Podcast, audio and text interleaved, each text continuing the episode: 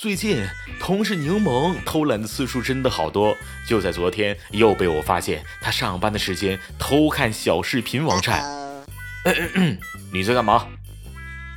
哎呀，老大，你说为什么那么多人喜欢在那里发前方高能呢？作为年轻的零零后，大同我对这些弹幕网站可熟悉了。今天我就给大家分析一下，为什么那么多人喜欢刷前方高能。弹幕是什么呢？原意指的是密集发射的子弹雨，现在指的是在网络上看视频时，人们发出的会在视频画面上出现的文字。一说到国内的弹幕视频网站，大家都会想到 A 站和 B 站。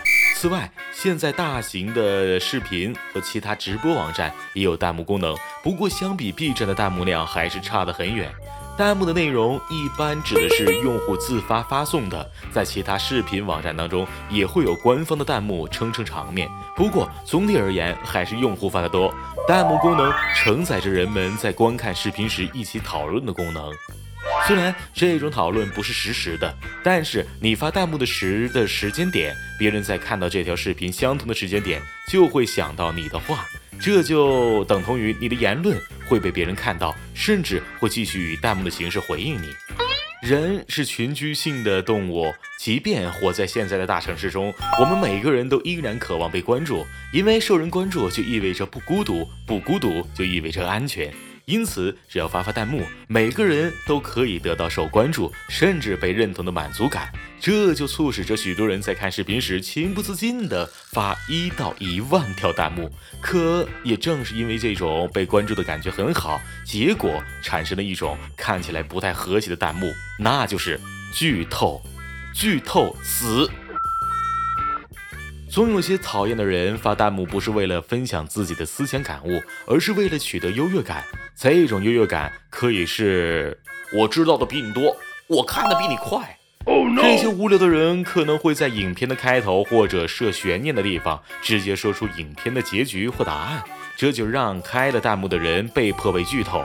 就算强行忽略剧透，但是这种感觉还会大大降低观影的体验。三分钟就剧透凶手是谁，我后面到底还看不看啊？更讨人厌的人，看片甚至不是为了看片，而是为了剧透，直接跳到结局看完，再回到开头发弹幕剧透，这就非常让人讨厌了。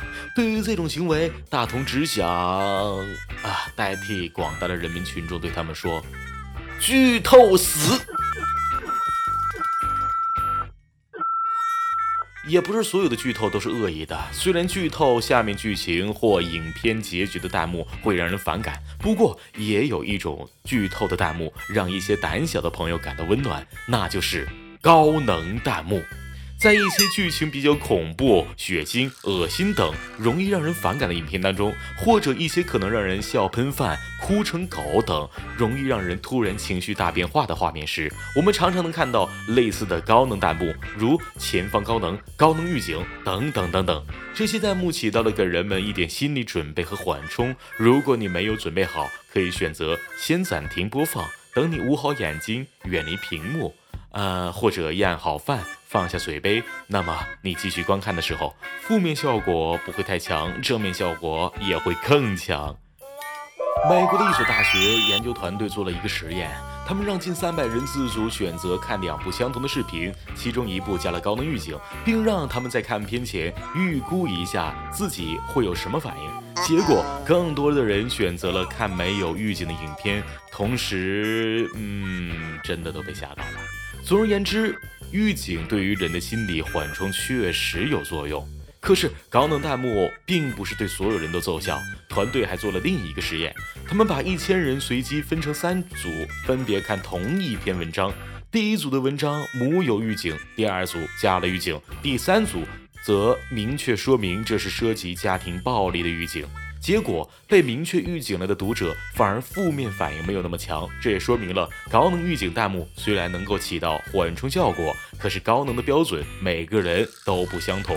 也许我在知道了具体的高能事项后，反而不会那么害怕了，或者说对高能内容没有那么期待，也没有太多想象，最后显得没有那么怕。相反，被预警了却又不知道到底有多高能的话，就会不断脑补可怕的程度，从而给这些人产生更大的压力。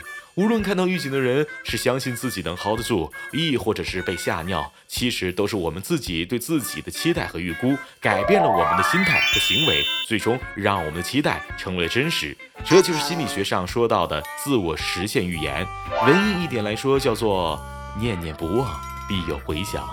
相信自己会成为怎样的人，就越有可能成为怎样的人。每天起床，我的第一句话就是：我怎么这么好看？好了，各位。